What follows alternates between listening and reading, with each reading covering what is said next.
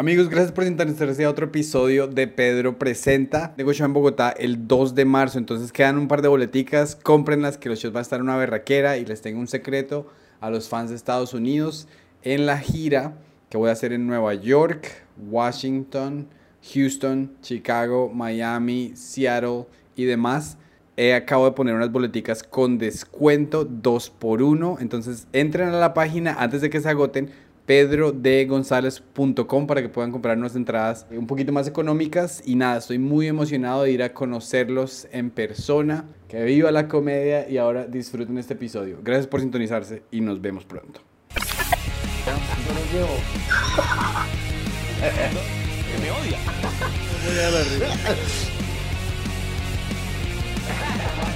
Hola amigos de Pedro Presenta, los saludos desde Medellín. Estoy muy contento porque me han recibido con eh, una calidez que no sé si es típica de, Antioquia, pero si es típica de Antioquia me van a ir a ver acá porque es muy bonito. Con la calidez de quien cree que esto lo pagan. Esto no, esto no lo pagan. Pero viene con dólares. ¿Qué pasó ahí? Pero mire dónde me estoy quedando. En un Airbnb. En un Airbnb económico. Eh, Adrián Parada, muchas gracias por venir. Hey, muchas gracias, Pedro. Eh, te, te, admiro mucho. Eh, últimamente he estado haciendo investigación de tu material. Te admiro mucho desde hace tres días que te encontré en las redes. No, yo ya, o, sea, ya, ya, te he encontrado hace mucho tiempo, pero hice el seguimiento así como desde hace poco. Y estábamos hablando de que considerabas tú que, digamos, el stand-up es muy distinto. Que, tú me dijiste que el stand-up es muy distinto. ¿Cuál es tu opinión? ¿Y, de dónde nace ese, ese...? Me da la sensación de que con respecto, por ejemplo, al stand-up gringo, eh, nosotros los latinos, en especial los colombianos, porque hay que sacar a los argentinos, somos muy corporales, somos muy de acting out, de, no sé, de no, no, tan intelectuales como pueden ser algunos eh, comediantes pues, que he visto de allá, en donde el cuerpo es como muy medidito, como más contenido. En ese sentido yo, yo siento como, ah, bueno, aquí somos, no sé, será el trópico, será alguna otra cosa diferente. Mm. Aunque no es generalizado, pero me da esa sensación. Ok, ¿y tú alguna vez fuiste cuentero? Sí, Ok, me imagino que eso, sí debe tener una influencia súper directa. ¿Cuál es tu opinión de eh, la influencia que tuvo el haber sido cuentero al pasar a ser stand-up? La influencia es que en la cuentería generalmente pasábamos mucha hambre, entonces venimos con muchas ganas al stand-up, pero también es muy difícil porque es desaprender eso que ya tenías ahí. El, el, tono del cuentero es muy particular y es muy difícil que eso se le olvide a uno. Claro. Entonces, y, y, es algo que juega en contra, pero evidentemente también hay a favor, como que el cuentero ya tiene más escenario, más cancha, le ha tocado torear eh, eh, lugares difíciles, yo, yo hice cuentería callejera un poquito, no mucho, pero eso también te da un callo, estar peleando con el bus, con el vendedor, con todos los distractores que hay. Claro. Eh, y yo me vi una charla muy interesante que, que tuviste tú en eh, Conversaciones, ¿cómo se llama? Pendientes. conversaciones pendientes, que el título es No estaba en el plan trabajar o algo así. Porque, trabajar no estaba en mis planes, nunca estaba en mis planes trabajar. ¿No? bueno, digamos cuando tenías 17 años, eh, cuando estabas saliendo del colegio, ¿qué tenías en tu horizonte? que pues eh, yo no tenía nada claro, pero fue el destino el que me dijo, no, mientras va pensando qué quiere para su vida, entre al ejército a prestar servicio obligatorio. Entonces me tocó entrar ahí al ejército y estando en el ejército, yo ya había hecho un cursito como de tres niveles, pero de dos meses cada uno de guitarra en una escuela de arte que hubo acá en Medellín, ya, ya se acabó, la Escuela Popular de Arte y yo me sabía tres acordes.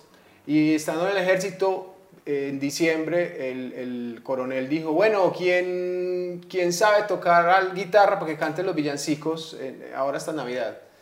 Y pues yo, como mi lema ha sido no querer trabajar y tampoco entrenar, eh, eh, pues ejercitar ni todas las cosas que había que hacer en la instrucción militar, yo, ah, yo, yo, claro que sí. Y entonces me, me tiré al agua a um, tocar los villancicos Y eso me llevó a que me consiguieran un trabajo allá en el ejército, en una oficina, con las esposas de los oficiales. Es, para llegar allá había que tener rosca, pero yo entré porque sabía tres acordes.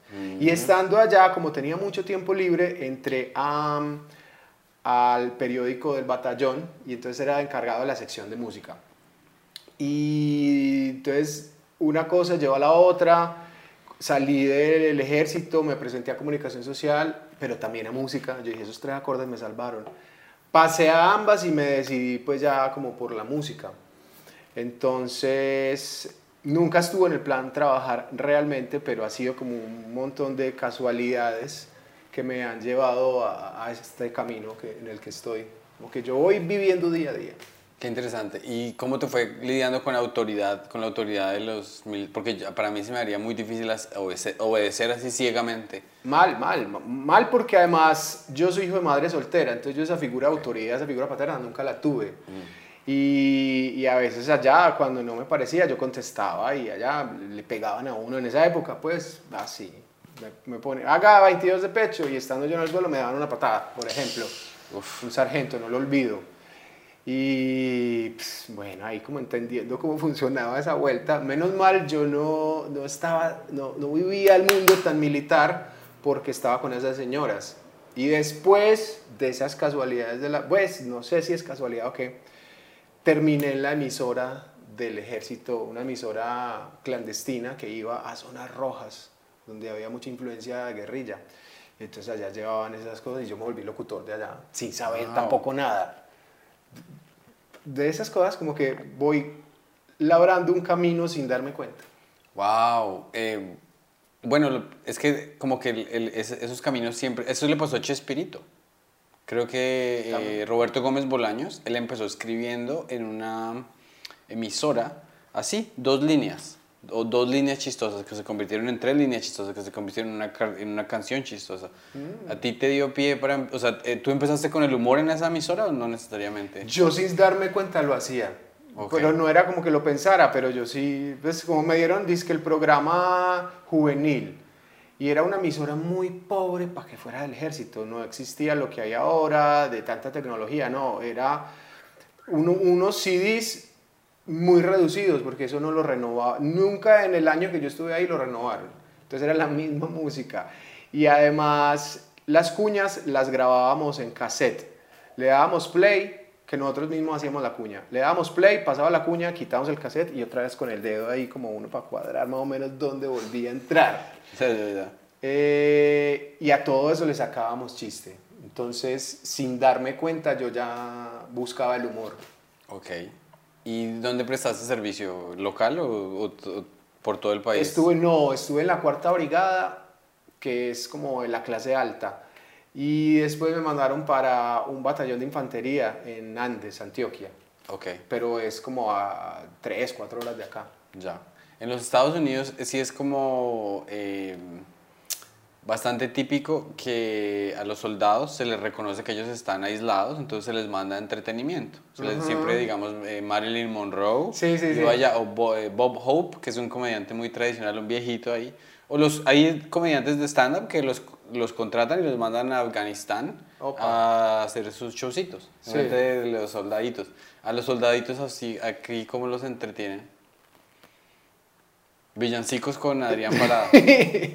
Pues la verdad no recuerdo mucho. En esa época eso no, no existía. Eh, de pronto en Navidad sí puede pasar algo, no sé, a la gente que le da pesar y dona cosas, pero, pero no recuerdo muchos eventos, o tal vez ninguno en mi época. Ya. Oye, yo estaba viendo hace, como un fragmento tuyo que llegaste cuando empecé a verlo, que tú decías, yo no soy creyente. Sí. ¿Cierto? Eh, ayer yo estaba en un show en un teatro con otro comediante y había una señora y la señora levantó su teléfono y estaba como screensaver. Sí. Jesús, parce. Claro. Yo, no yo, nunca he visto eso. Es, es, Medellín todavía muy, Ah, no, y estamos aquí en San Joaquín, Laureles, pues. Sí, sí, sí. La iglesia de San Joaquín. Sí. Esa abierta todo el día y misa tras misa tras misa tras misa. Es, eso, es, eso es una ciudad muy católica todavía. sí, sin embargo se ha ido transformando. También como los cambios que genera ser tan turística, de un momento a otro se volvió muy turística y también la migración, aunque, aunque siento que la migración también trae sus creencias pues muy católicas. Eh, pero, pero sí, esa rutina la recuerdo porque no soy creyente, pero me parece muy interesante como todas esas historias que hay alrededor de, de las religiones, no solo la católica. ¿Alguna vez fuiste eh, creyente? O Yo estuve en un, colegio muy católico, hice inclusive, estuve en la pastoral juvenil, luego hice parte de la pastoral vocacional.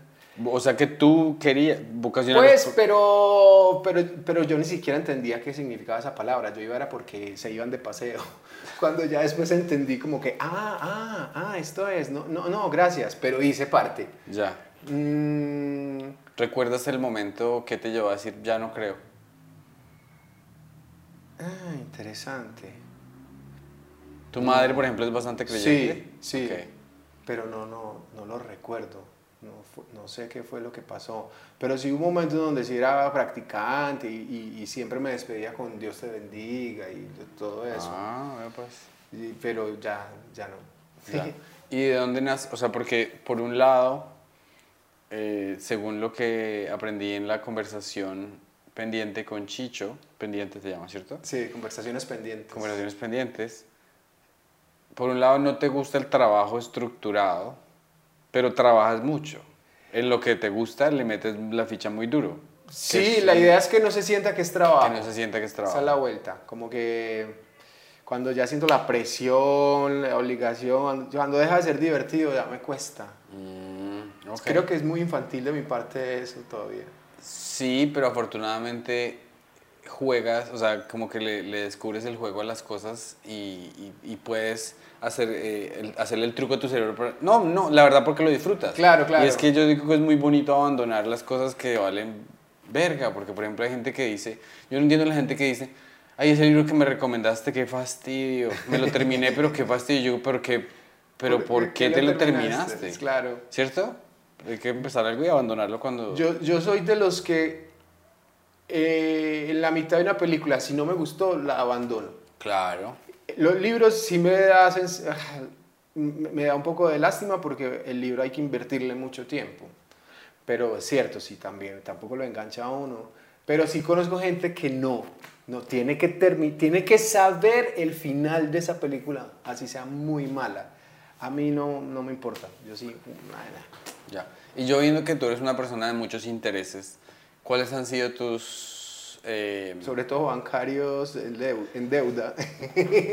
Además de eso, sí. Eh, ¿cuáles son cosas que en tu vida han consumido tu interés por años? Tú dices, esto, y no me salgo de, O sea, la comedia obviamente es una, ¿cierto? La música. La música te hmm. absorbió por mucho tiempo. Sí.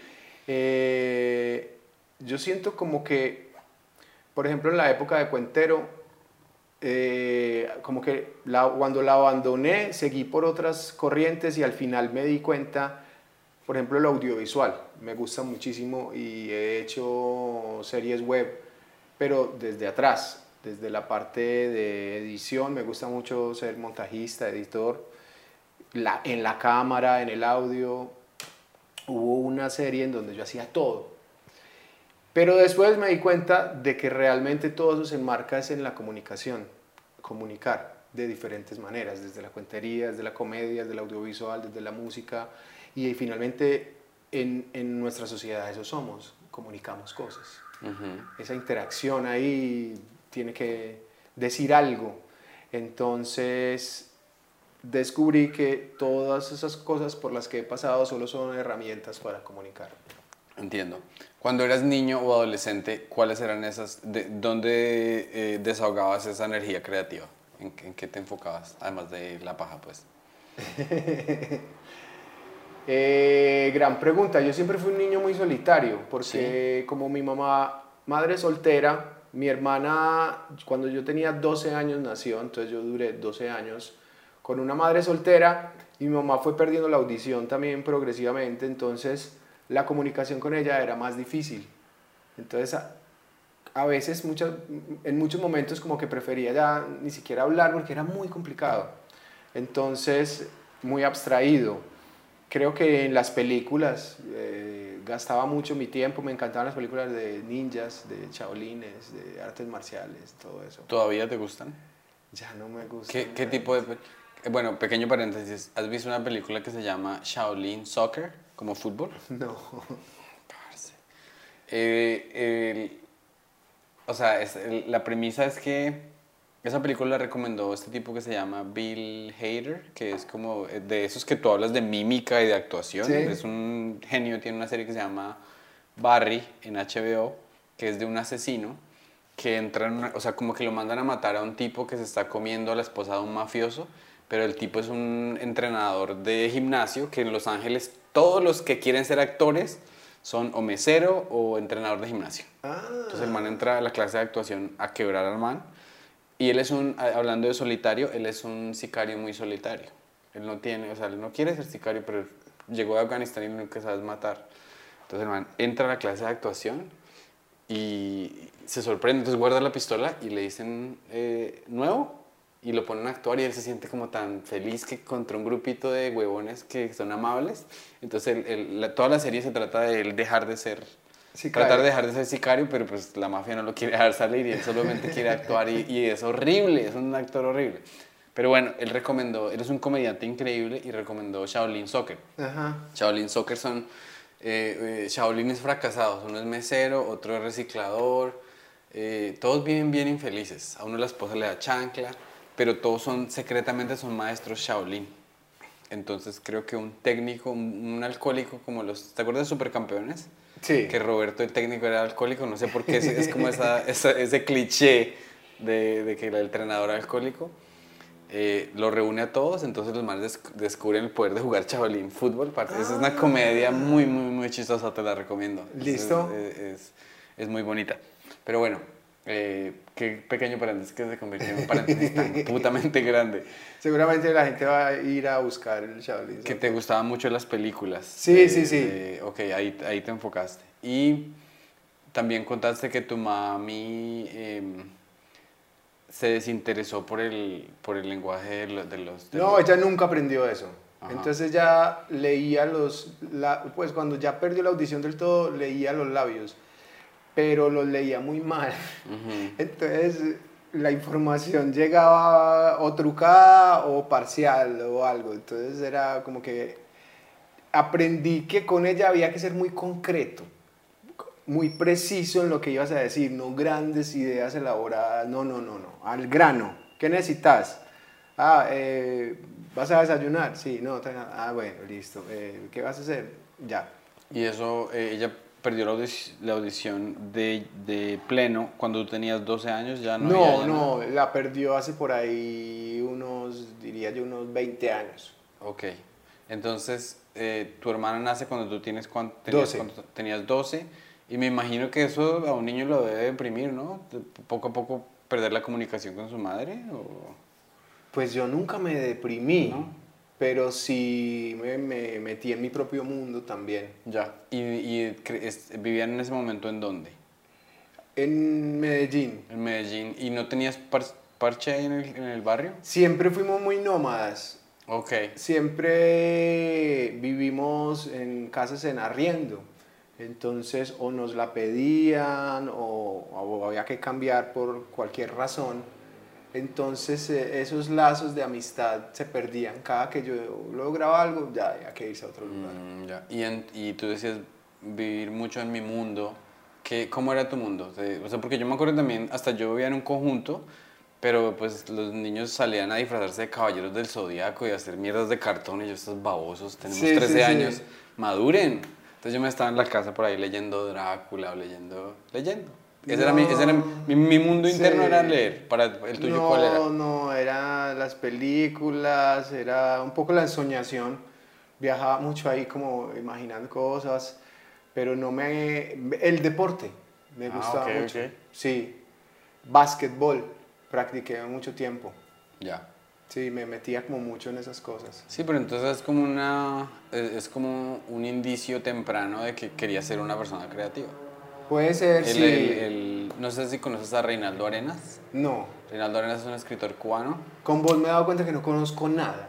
No, pues es que, o sea, de pronto ¿Yo qué cuando, he cuando nos volvamos a años? ver te traigo, porque te gusta leer, ¿no? Sí, sí, sí. Es un libro que se llama El portero sobre, o sea, Reinaldo Arenas murió de SIDA en Nueva York.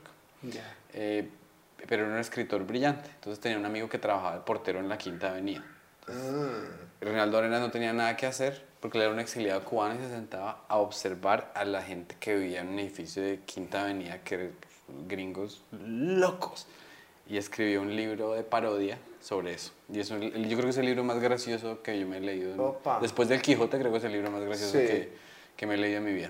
Pero entonces Reinaldo Arenas también escribió una autobiografía y él era lo mismo. Yo era un niño solitario que yo vivía en el campo y cinco horas al día con un palo de espada, yo no sé qué. el- la imaginación. Sí, sí, Creo sí. que todos los niños tenemos, o sea, de niños todos tuvimos una gran imaginación. Claro. Y de pronto tuvimos padres que nos la cortaron.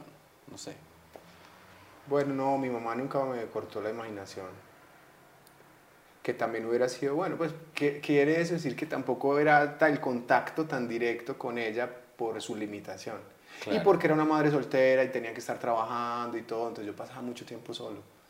Ya. Interesante. Sí, porque el, eh, no sé si algún, o sea, digamos, a mí me crearon así como que no sirve. Ah. Los huevos no silban.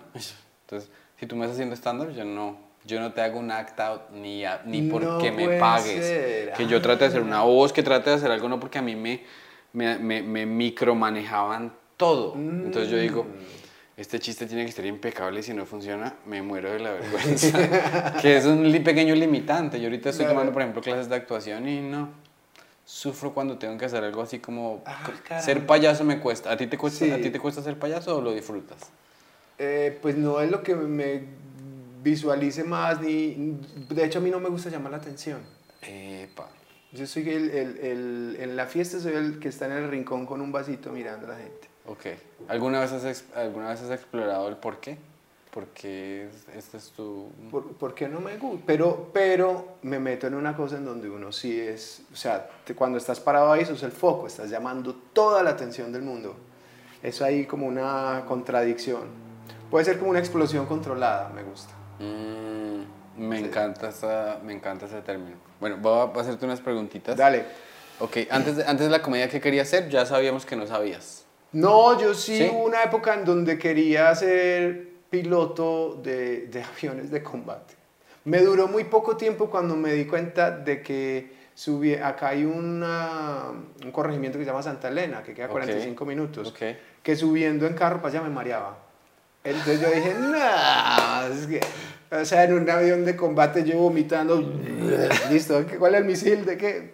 No, no me daba. Es una profesión muy tesa, ¿no? Sí, sí, sí, sí. Y muy pocos logran, en Colombia más todavía. ¿Y tú cree, qué crees que te inspiró a eso? ¿Una Pueden ser las películas. Sí, pueden ser las películas. Las películas de Tom Cruise, ¿cómo es que se llaman las Top películas Gun. de Top Gun? ¿Te Sí. gustan esas películas? Sí. ¿Te viste la segunda? No la he visto. Ah, ya. Tengo que verla. Ok. Em, sí, quería hacer eso. En algún momento la psicología me pareció interesante, pero, pero luego veía a los psicólogos y decía, no, yo quiero ser una persona feliz. Entonces por ahí no era. Claro, ok, ok. Y entonces tú entras, que comunicación social. No, no, pasé, Pasaste, pero ok. también música, entonces me fui por la Mm, Te música. enfocaste por la Sí, música. yo, yo estaba perfilado al desempleo. Ok. ¿Y, ¿Y qué recuerdas de esos? eh, ¿Tienes memorias? ¿Te gustó de la universidad? ¿Qué hiciste durante esos? sí, ¿Cuántos años duraste en la...?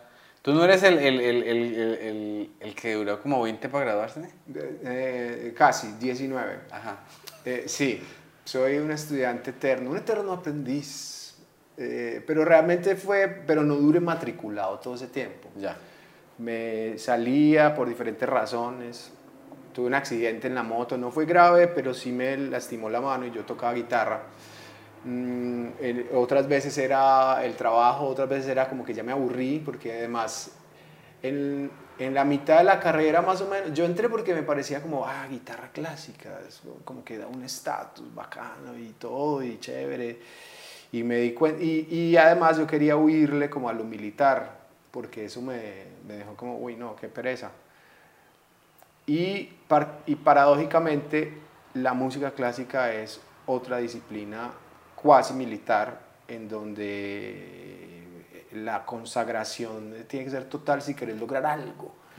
Y en la mitad me di cuenta que yo no iba a ser eh, tal vez ni muy bueno ni exitoso. Mm. Entonces también empecé a mirar como otras alternativas. Pero de mis recuerdos en la universidad, pues soy de universidad pública y eso, lo que se vivía ahí es muy diferente. Es como que es de verdad un universo. Y además, eh, económicamente tuvimos eh, momentos muy, pero muy difíciles. Entonces yo vendía artesanías y vendía también la universidad, entonces hacía las cosas ahí paralelamente. Entonces recuerdo como bonito, todo era muy precario, pero era bonito. Ya, sí, estar en la universidad pública es muy curioso. Yo estoy en la Nacho un poquito. Ah, bueno. Y eso que uno está comiendo una empanada y llega un caballo de los de agronomía y empieza a comer de la basura, ¿no? Es, es un universo, es un universo muy loco, en la Nacional en Bogotá. A mí me llama, tengo un recuerdo muy vivido de allá de ver una vaca con un botón en la barriga.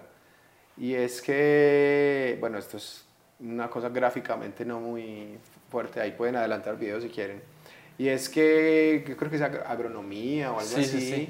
A, la vaca le abren un hueco en el estómago y le ponen ese botón y supongo que es para que, eso es de plástico, en algún momento los estudiantes trum, y miran a ver cómo es el proceso en una vaca, un ser Sí.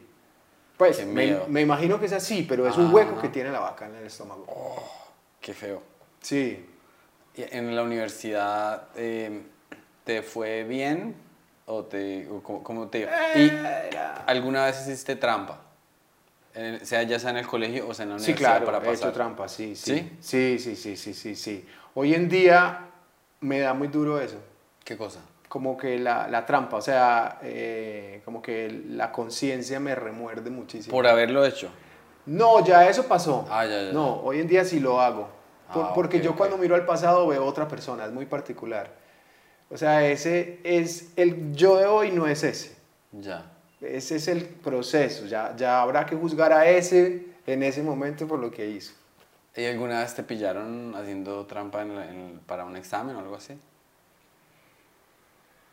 Tal vez, no, no recuerdo, pero seguramente. Mm. Sí, pues es que hacer trampa uno ya de adulto es muy cabrón, porque uno ya está haciendo trampa es serio. Ya claro. haciendo trampa a la esposa o a los socios de eso. Sí, sí, sí, sí, sí, sí, Pero sí tienes razón en eso de la disciplina. O sea, supuestamente Mozart era la persona más infeliz del mundo, ¿no? Porque el papá le tenía rejo ahí. ¿Cuántos? Cinco horas al día. Sí, sí, sí. Allá en Estados Unidos hay niños que los papás los ponen a estudiar violín y eso que tiene que ser tres horas al día y eso. Como mínimo. Un niño debería estar jugando, ¿no? Claro. Y, y haciéndole los instrumentos ¿Tú eres padre? No. Ah, ok. ¿Y decidiste no...? Pues yo había decidido eso, pero no, no, nunca descarto nada. Como te digo, como que yo voy viviendo el día. Bueno, si pasa, bueno, vamos a ver de frente. Sí, y, y, también yo le pregunté esto a Chicho y creo que tú tienes la misma filosofía, que me parece una filosofía muy bonita, que se planean retirar. ¿A, a los cuántos años planeas tú retirarte? Yo no tengo el plan ni tengo el número, pero si yo eh, pudiera hacerlo ahora, pero retirarse es como estar con una, para mí, una estabilidad económica que yo no necesite, yo no dependa de mi trabajo, sino que invierto mi tiempo en lo que me dé la gana. si, puede ser ya, mejor. Porque ¿qué hay para hacer? bueno, entonces, eh, digamos, si tú tuvieses... Eh, mágicamente llega alguien y te dice, bueno, te vamos a dar 10 millones de dólares. ¿Tú en qué crees que utilizarías esa plata? Te lo digo, por ejemplo, porque creo que es, no es Scorsese, creo que es Oliver Stone.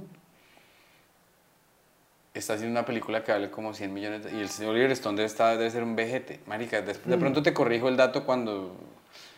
Pero es un señor de los que quiere hacer una película y se va a gastar 100 millones de dólares de su cuenta haciendo la película. Entonces, si tú tuvieras 10 millones de dólares, ¿qué harías con tu día? ¿Cómo sería tu día a día? ¿Cómo sería tu vida? ¿En qué, qué harías con esa plata? Es que este tipo de preguntas son las preguntas que son como agridulces. Ok. Porque vos sos feliz pensando en lo que ibas a hacer con esa plata y todo y tal, y después regresar a la realidad. Y ya, y ya te sientes un poco Esta miserable porque sí, ¿Qué ya... hago, en este, ¿Qué hago en esta posilga? ¿Dónde están mis 10 millones imaginarios? ya, ya, ya, entiendo, entiendo, entiendo. Pero creo que viajaría mucho. Ok, ok. Seguramente terminaría con poquita plata, con muchas historias para contarlas y volver a recuperar la plata que Vea, ¿y invertí. qué, qué países, qué otros países has visitado? He estado en casi todo Sudamérica. Me faltará Venezuela, Surinam. eh, sí. Eh, en Centroamérica he conocido Costa Rica, Guatemala. En Estados Unidos, en Europa otro poquito de países, pero me gustaría como conocer Japón. A mí me gustan mucho como todos esos lugares remotos. Por ejemplo, quiero ir a Islas Mauricio. ¿Por qué? No tengo la menor idea. Quiero ir a esos lugares, de pronto, Islas Mauricio es más conocido, pero no sé, esos lugares que los que nadie va. A ver qué, cómo viven allá. Eso me causa mucha curiosidad. ¿Y es muy, eh, has ido a Francia? Sí, Porque tú, tú, eh, aprendiste francés. ¿Cómo fue que aprendiste francés? pero no mucho. Pues basiqui- Sí, eh, no, estudié acá. Ok. sí. ¿Y cómo te fue practicándolo? No, en ese momento no sabía nada. Ah, no, en ese momento ok, como ok, con inglés ahí un poquito. Aunque los franceses hablan más fácil español que el inglés. Mm, sí, sí, sí, porque yo tuve eh, roommates franceses en la universidad y sabían español porque como que les parecía divertido y es requerido en el currículum de ellos, Ah. pero les sabe a mierda el inglés. No les gusta. Los franceses detestan todo lo Sí, gringo. sí, sí, sí, sí. Porque es- ellos, ellos dicen, "Pues ustedes no son mejores que nosotros, somos mejores. Claro. Es muy bonito el francés. No sé si le pasa a todo el mundo con todos los idiomas que tienen un conocimiento bastante básico, pero a mí me encanta, digamos, leer un libro en francés o escuchar una canción en francés Opa. y escuchar un poco y entender un poquito se me hace O como sea, vos hablas francés. tan poético. No, no, yo sé, yo tomé cuatro semestres en la universidad, Ah. eh, pero sí leo más o menos. Pero se me hace muy bonito, o sea, digamos, yo sé, digamos, no sé si le pasa a un gringo que está estudiando español y encuentra los y escucha los, los 50 de Joselito y dice, qué poesía. Pero no sé, no sé si el cerebro está teniendo el orgasmo artístico o el orgasmo de que, marica, estamos Entendí entendiendo. algo. Sí, sí, no sé, sí. porque Puede ya ser me eso, encanta sí, todo sí, en francés. Ah, ¿Quién bueno. sabe? Eh, Japón, ok. Ah, bueno, y hablando de cosas, eh, ¿te gusta la edición? ¿Te gusta, te gusta la, el, el- el, eh, ¿te gustaría, digamos, algún día dirigir? ¿O no? Sí, lo he hecho, pero dirigir ya es mucha responsabilidad. ¿Cierto? Y entonces no me gusta estar como con tanto dolor de cabeza, de Mm. tanto a, a cuestas, pero en algún momento también, sí. Sí. pero tienes toda la razón de que eso, se- eso parece, eso parece que es, mu- es mucho trabajo. Sí, lo es. Y esos días de 14 horas, de 12 Sí. horas, de... Sí, sí, sí, sí, sí. Y que todo recae sobre vos. Pues yo Claro. he estado en producciones donde veo cómo el director, todos los problemas llegan donde él. Y él tiene que ir solucionando. Y, des- y además de, de tratar de buscar su, su perspectiva artística en lo que están haciendo. Y de desafíos creativos, eh, ¿qué te queda por hacer? Que tú digas, porque ya has, ya has hecho muchas cosas y sigues haciendo muchas cosas, pero algo que tú dices, Me quiero- gustaría estar en una película. ¿Sí? ¿Te Sí. gustaría estar en una película actuando? Sí, Ah, qué bien. sí, sí, Qué sí. chimba. He actuado en otras cosas más pequeñas y, me, y esa experiencia no la he vivido, la de la película. Ok, qué chévere. ¿Y has, eh, te consideras actor natural o te has capacitado? o- Yo creo que un pedacito y un pedacito. Sí he hecho algunos cursos, pero no profesional, como Ok. un actor, pues de método. Ya. Pero he trabajado mucho en improvisación de Ok. teatro Ok. y he estudiado un poquito la técnica. Eh, y creo que también pararse tanto en un escenario ayuda. Pero, pero me- queda todo por aprender. Bueno, la, y de la improvisación, por ejemplo, en, en- allá en Estados Unidos, los, los actores cómicos, todos son forjados En la improvisación. En la improvisación. Ah, porque donde se aprenden a... Sí, no sé por qué, pero la escuela, o sea, digamos Saturday Night Live, que es de donde salen las estrellas de las películas, es- siempre es como cinco improvisadores y tres stand-up. Mm. Allá el, el improvisador tiene o sea, los shows de improvisación en general, nadie, son, la gente se, se burla. Pero es que hay, hay mucha improvisación que es muy mala. Sí, suele Como en todas partes Sí. que uno dice, no, somos escritores y usted va a leer eso y dice, qué cosa tan horrible. Pero los top top son increíbles. Claro. Al, al comediante stand-up sí se le respeta muchísimo. Mm. O sea, si tú te fijas, la, la cena de la Casa Blanca, del, eh, se llama White House Correspondent Dinner, una cena para corresponsales, me imagino. Sí. Eh, eh, lo hace un comediante, es el maestro de ceremonias. y Ah, se le burla al sí, presidente. Sí, creo que he visto algo así. Creo que, en- bueno, aquí en Colombia ya está cogiendo factor cool el ser comediante, ¿cierto? Eh, sí, ya no está tan mal visto. Pero allá se me hace que está un poquito más eh, elevado el este porque ya le- la gente ve las hay gente que no ve las noticias sino ve el show con Jon Stewart o algo así, entonces se, se, se educan. Entonces pues es bonito Sí, que, que se le da claro. el, el- Porque la familia, o sea, digamos tu mami, ¿qué, qué opina de tu... O no tu mamá, pero en, en general las familias, y eso no dicen, no, es que yo soy comediante. Ay, madre. Mi familia es del campo, entonces todavía no entienden muy bien este a qué se dedica un poco. Y mi mamá, pues mis chistes obviamente no los, iba, no los escuchaba, no los entendía. Y, ahí, y como mi familia es del campo, pero yo crecí fue en la ciudad, tristemente tenemos como un distanciamiento, Ok. como, ¿cómo decirlo?, en intereses, en gustos. Ok. Entonces muchas de las cosas que a mí, que yo hago, que digo, que me gustan, ellos no las entienden tan bien. Es como, Mm, ya. ¿qué? Y entonces de eso viven.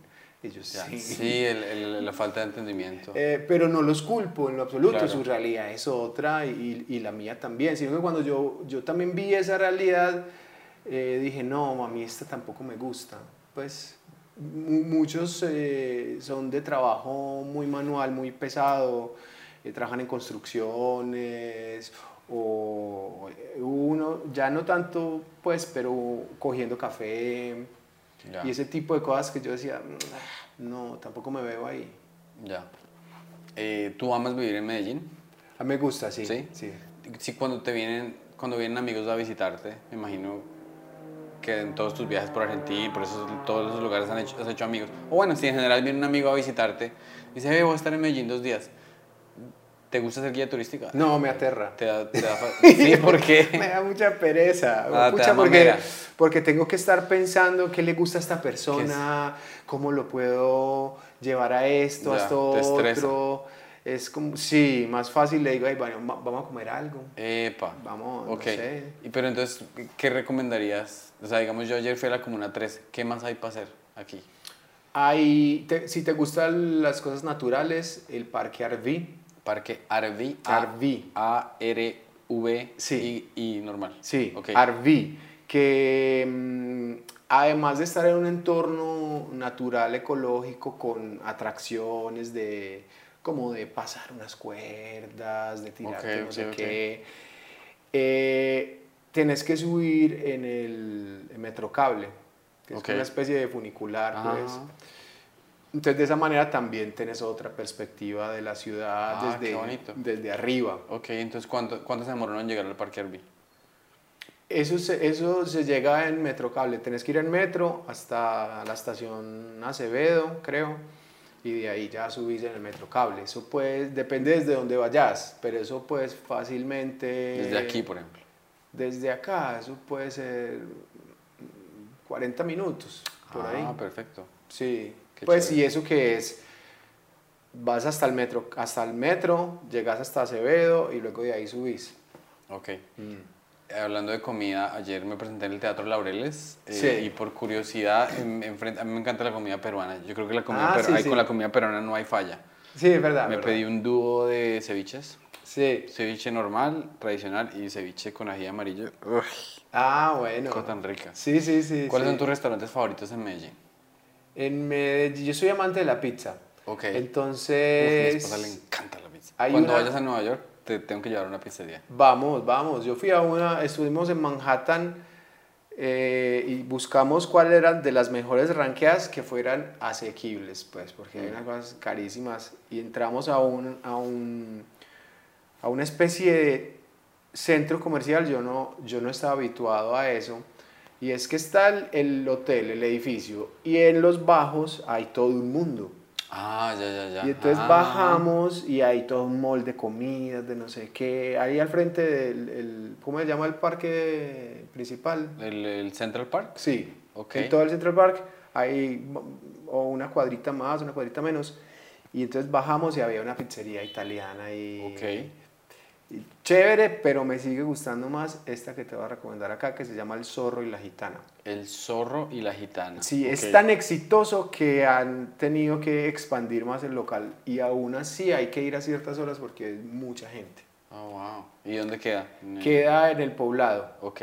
y cada mes tienen una pizza diferente, es la pizza del mes. Entonces, Mm. y las más exitosas pues las van dejando en la carta. Qué chévere. ¿Y tú le cogiste gusto a la cocina o ya te, ya te gustaba antes de ir a Masterchef? No sabía nada de cocina antes de ir a Masterchef. Ahí, ahí le cogí el gusto.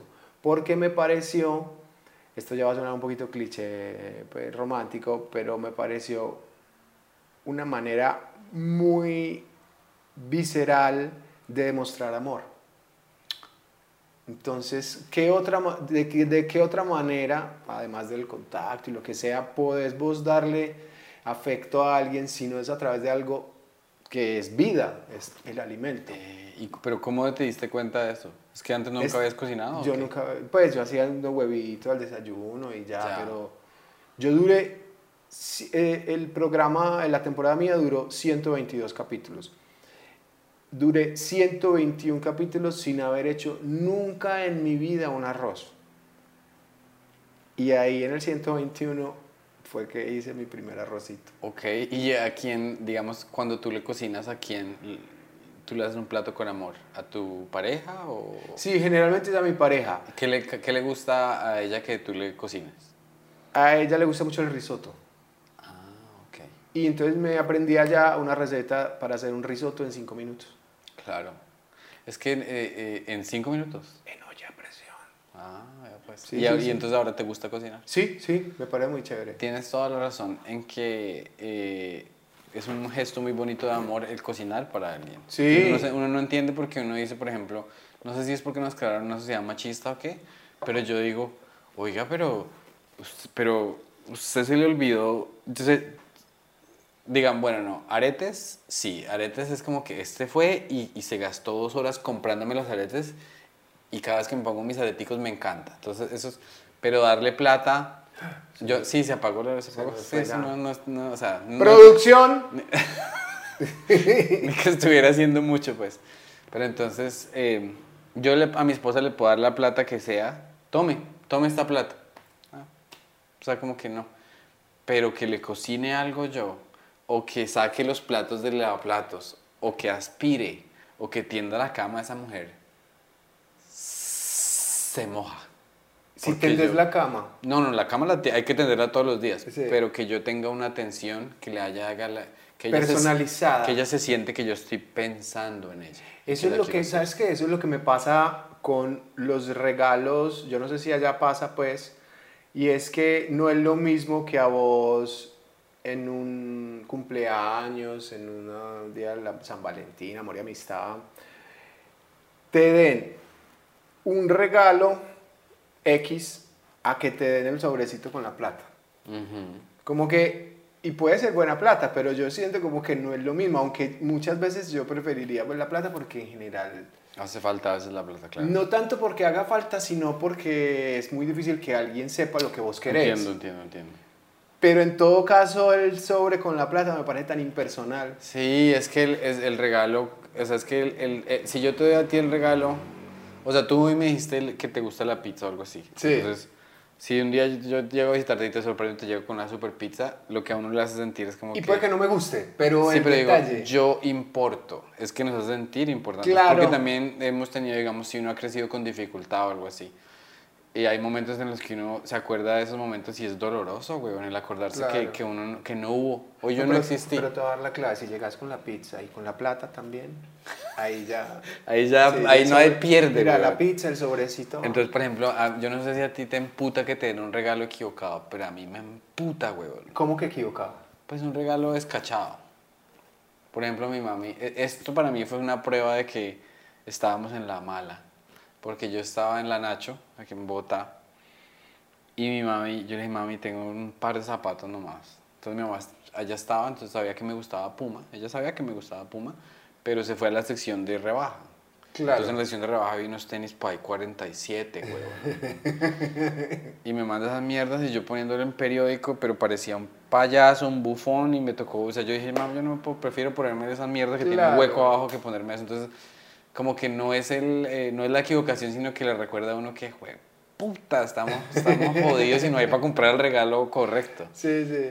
Eh, entonces, no sé, le tengo un fastidio a los regalos equivocados. Mi esposa me regaló una primera edición del Quijote porque me gusta mucho el Quijote. Y para ella el plus es que era una primera edición, no, no, no era una primera edición, sino una, como una edición única con ilustraciones hechas por Salvador Dalí, Oh. pero en inglés. El libro está en inglés y yo como que... ah. Yo como que a ti, te, a ti te encantan los Beatles, pero pues si te regalo unos covers en japonés, ¿será que te van a gustar? Sí, es verdad. Ah, Pero, pero no le quita como que es un detalle bonito. sí, pues pero... yo soy un chambón. Ese es, el, ese es el problema que ya aprendí a ser agradecido. Sí, que eso. Porque es una de las cosas que estoy aprendiendo a medida que maduro es que esa gente que dice, es que yo digo lo que es, es que yo no tengo pelos en la lengua. Eso es una excusa para decir yo soy un patán y ya. Yo he pensado mucho en eso. Yo, yo no tengo pelos en la lengua, digo lo que es, pero espérate, ¿alguien te preguntó? Epa. Nadie te preguntó. Esa nadie- gente- O sea, a no ser de que alguien quiera saber tu opinión, no es necesario. Esa gente que dice eso siempre, siempre dice mierdas que, que no. Te imponen, te imponen lo que quieren decir. ¿Verdad? Y esta es la pregunta más importante de todo el podcast. Tú eres fan de los postres, ¿cierto? Sí, me gustan. Recomiéndame un lugar para irme a comerme un postre hoy que estoy vagando. Listo. Eh, este es un postre muy sencillito. Ok. Pero a mí me gusta mucho ir a, a un lugar que... Ay, A propósito, antes de que se me olvide, porque ya se me confundió, ¿la zorra de quién? La pizzería. me gusta más ese nombre. Eh, el zorro y la gitana. El zorro y la gitana, ok. Sí. Eh, te voy a decir, queda en todo el parque del poblado. Es un postre, es muy sencillito, pero yo no sé, últimamente me, me ha gustado mucho eh, ir a ese lugar a comerme un postre de genovesa. Y te voy a decir eh, cómo se llama el lugar. Ok. Voy a anotar aquí yo mientras tanto, el zorro y la gitana. Eh, aquí la comida está un poquito cara, Un poquito. ¿cierto? Es porque los extranjeros, por lo, por lo de los extranjeros. Sí, eso genera... Mucho, mucho turismo. Sí, ese es el problema. Pero tú, tú crees que, ¿cuál es el... Amp chocolate. Amp chocolate. Sí. AMP chocolate. Amp chocolate. ¿Cuál es tu opinión de, de estaría Medellín mejor sin turismo o no? Lo que pasa es que el turismo que viene acá, tristemente su mayoría es de, de prostitución y drogas. Mm, Entonces no es... No, no- y, y, y lo que yo veo es que no es un turismo muy inmersivo, es decir, a los gringos que vienen en general, no todos, pues no es que les interese mucho realmente como conocer nuestras costumbres. nuestra- eh, entonces, no lo siento tan aportante. De pronto desde la perspectiva económica genera mucho empleo y todo eso, pero, pero yo pues que vivo acá toda- casi toda mi vida, no siento que la ciudad, que ese turismo le haya traído cosas muy buenas. Sí, porque por otro lado también sube el costo de vida para todo el mundo. Hay una gentrificación muy tesa y es como que llegan gringos pensionados que vienen pero con el billete y pagan lo que les pidan por cualquier casa acá, Entonces al- ya para alquilar o para comprar. Y si vos sos un dueño de casa, pues vos decís, ah, ¿cómo así? Está subiendo todo, entonces vamos a subirle. Y los que no tenemos ese nivel de vida, no tenemos cómo pagar eso, entonces Claro. nos toca irnos a otros lugares más baratos. Claro. Y mm, entonces en ese sentido hay un desplazamiento interno muy particular. Eh, Sí, digamos tú vas por un, digamos, un barrio bonito, entonces pues la señora que, que vendía tinto a todos los locales que pasaban a trabajar, pues decía, bueno, vale 3 mil. Pero después pero si puedo, como, puedo, puedo cobrar 12 mil. Sí. Entonces ya al local le toca estar es buscando donde hay un tintico para uno poder tomar y eso es muy raro.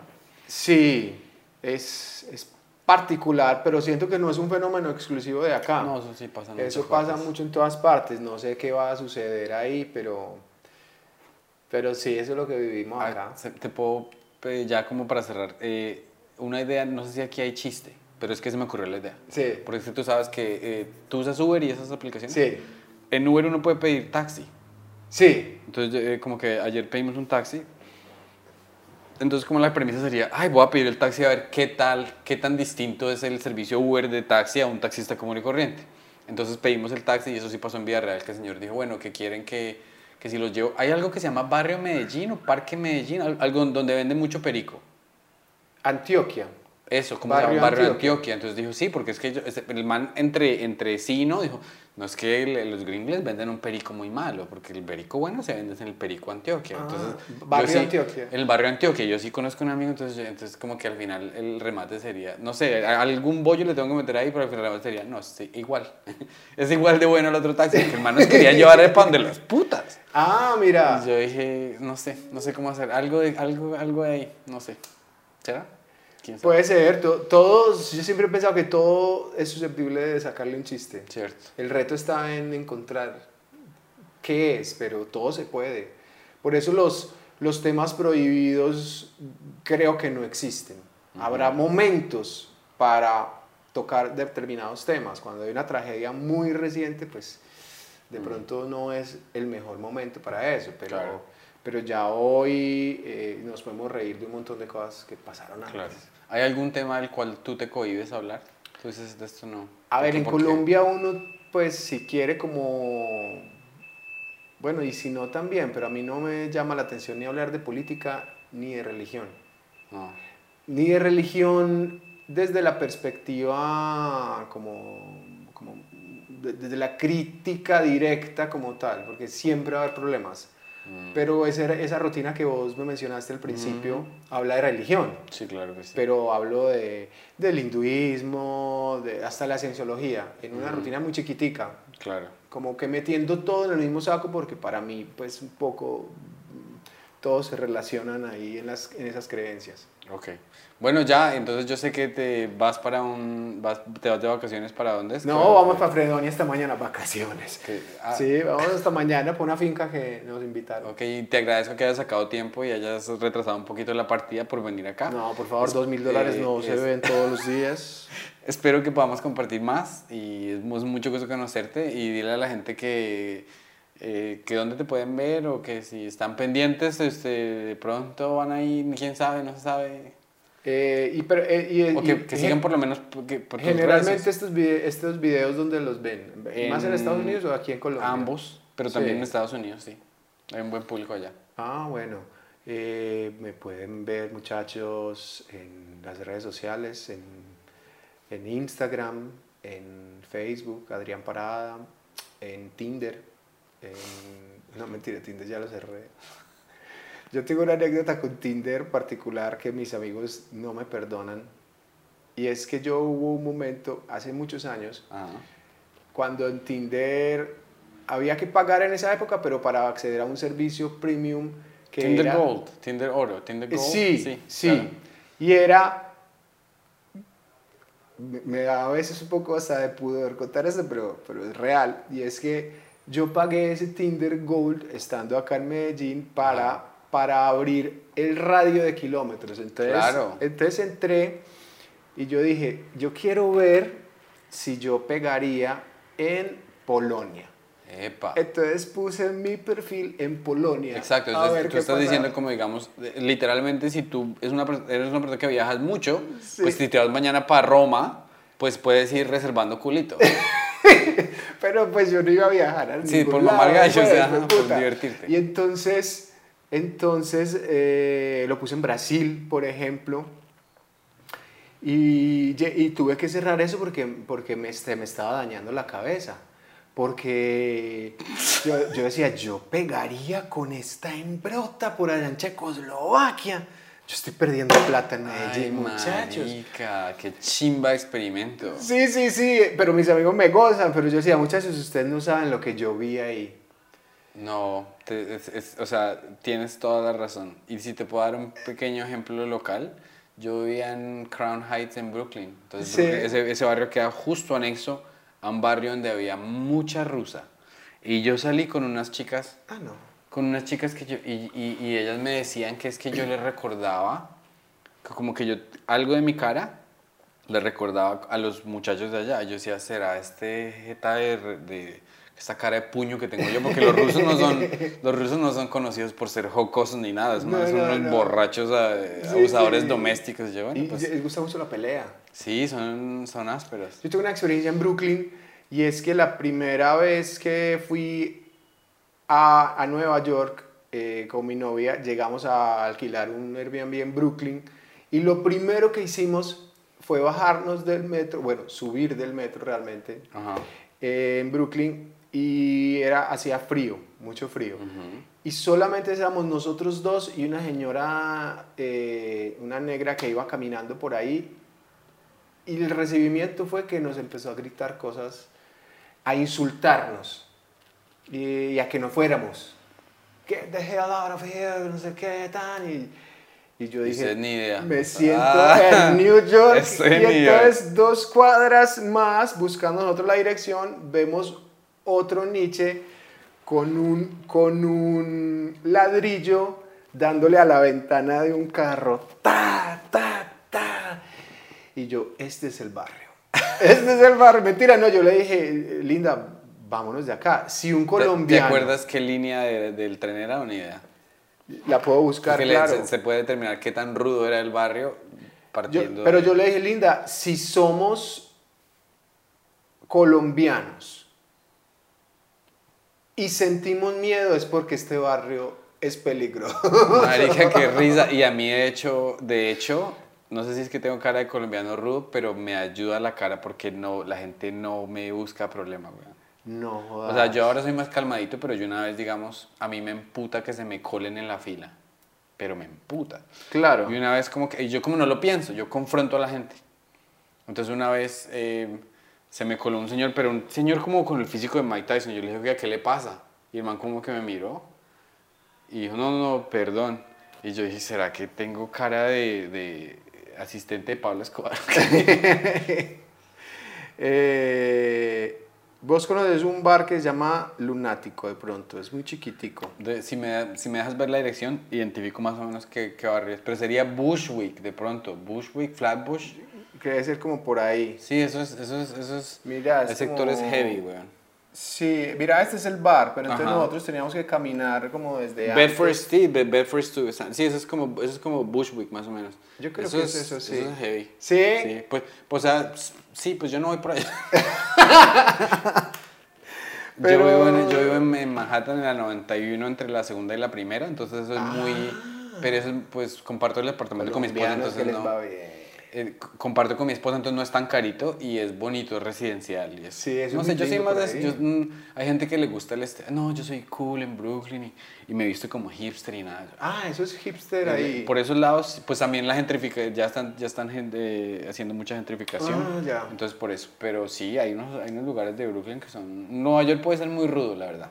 Pero una cosa muy bonita y es que en el Airbnb eh, los que había antes nos dejaron cositas.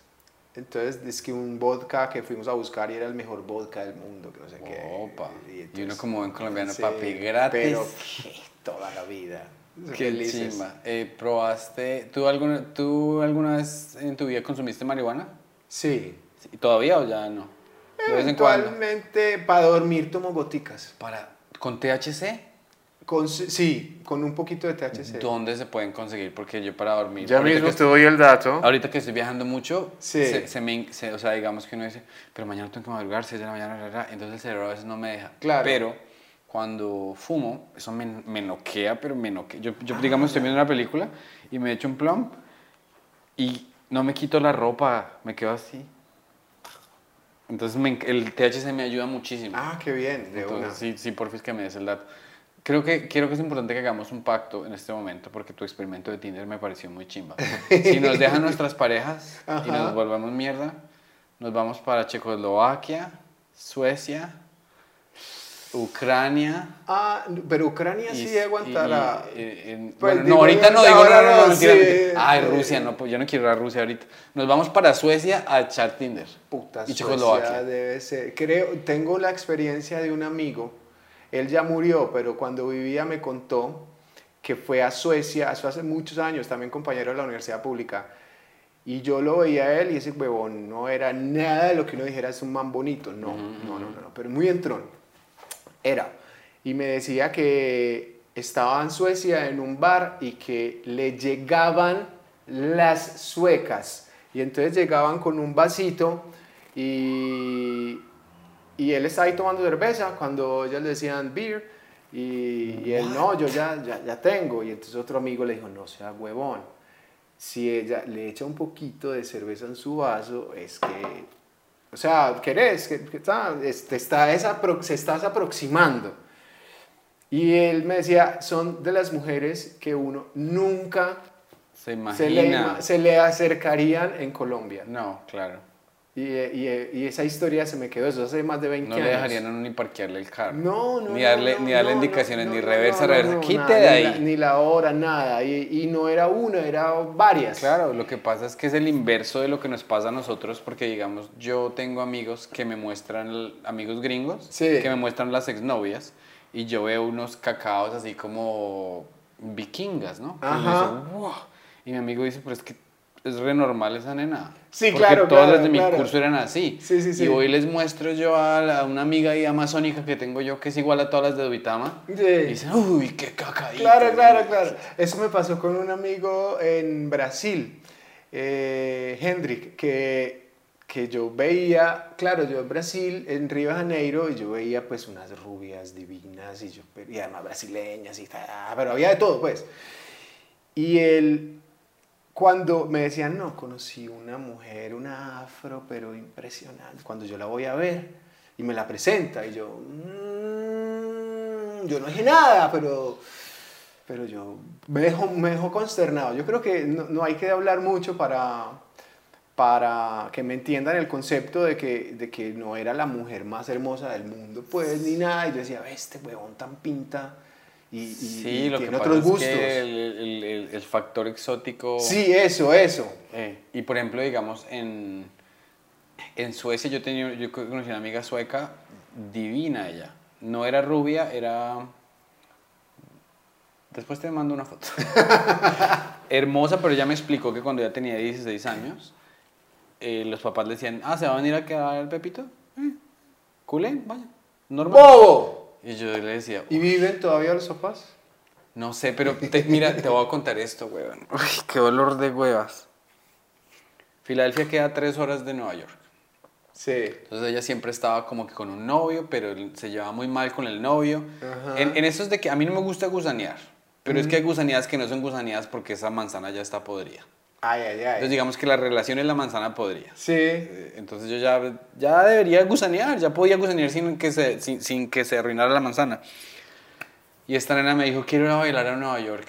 Y hacer un, o sea, el sacrificio de ir a bailar, de, de- de manejar dos horas, sí, dos horas y media, pues eso uno ya dice, se qué caballero que soy. Claro. Fuimos y bailamos, pero que yo siempre he sido brutico para, para las mujeres.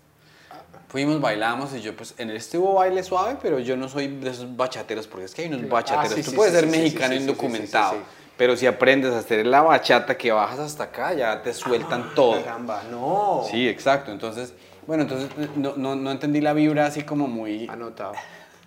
O sea, no sentí vibra romántica ni nada con la nena, pero pues Ah, pero no, pasamos. era, pero no eran pareja. No, no, no, yo- ella, ella, tenía la- ella tenía novio. Ah, ya, la manzana podrida. La manzana podría la relación de ellos. Sí, sí, sí, perdón, Ya, es que ya, no te expliqué bien. Entonces la recogí y fuimos hasta Nueva York y llegamos a la casa de ella como a las 2 de la mañana. Ajá. Después de bailar, la conversación estaba como chimba. Y entonces estaba como galletudo parquear afuera del, del apartamento y me dijo, pero ¿quieres, sumi- ¿quieres subir a tomarte un café a las 2 de la mañana? Y yo, y yo preocupado por el parqueo. Y me dijo, no, pues damos una vueltica, encontramos parqueo y subimos. Y le digo yo, ay, pues que café a las 2 de la mañana después no duermo. Y se bajó y se fue, marica. Y yo llegué a la casa como a las 2 horas. ¡Pua! Claro. Idiota, weón. Pero pensá que fue muy bonito, no dañaste esa relación. O sea, fuiste muy respetuoso de eso. Sí, pues. Y eso, ellas lo valoran mucho. Sí, seguro. seguro. seguro. Eh, ¿Y qué pasó después? ¿Ya no volvieron a hablar? O qué? Eh, me rayé con ella porque un día me llevó por allá a un. Esos, esos eh, healers que no sé qué, pero era o sea, una, Ah, ya, una de ceremonia de esas sanación. que uno dice, ay. Dios mío, marica, vaya un psicólogo, weón. Que Claro. estaba muy ridículo. eso. Pero igual es que yo nunca sé pilotear el. el- uno tiene que estar es piloteando lo que le ponen, no decir, tiene que ser como yo quiero. Claro, sí, sí, sí, Curémonos sí, tú y yo, hagámonos Reiki, pero pues bajémosle, o sea, Reiki pero con tocada, porque a mí Claro, que, claro, que sí, me hagan una sí, paja a sí. distancia, no. Uy, producción. Puta, ¿en qué momento se nos apaga todo? ya sabes. Eh, eh, hay un chiste muy chimba sobre el rei- Reiki, ¿se dice o Reiki? Reiki. Reiki. Pues aquí. Ajá. El Reiki, que es un comediante que se llama Brian, Brian Regan, no sé si lo referencias, es No. un comediante muy físico de los Estados Unidos, muy... muy Me siento tan que- ignorante con este no, huevón. No, no, qué pena. O sea, Entonces, vos me hablas de puros comediantes gringos, yo te voy a decir, ah, ¿conoces un comediante muy famoso, Checho Leguizamón? Checho Leguiz- Leguiz- Le- Le- Leguizamón. Pues voy a hablarte Eh. de comediantes de acá del- de, de Colombia para también descrestarte. Bueno, el chiste es muy chimba porque el man dice que lo llevaron a un coso de Reiki y que la china le hizo ahí 60 minutos. Y, el man- y se paró y la vieja le dijo, listo, 100, 100 dólares. Y el man le dijo, ya te pago. Pero el man no se tocaba la billetera. Es muy chimba. Está bueno, está bueno. Eh, pero bueno, muchas gracias eh, y espero que volvamos a hacer esto y espero que trabajemos juntos y que nos veamos pronto. Súper, claro que Te sí. agradezco mucho haber venido. Vamos a abrir Tinder en Nueva York. En, en- en Suecia. En Nueva York no porque, bueno, Sí, no, sí. Corten. sí, no, no nos vamos a boletear, gracias a Dios. Ey.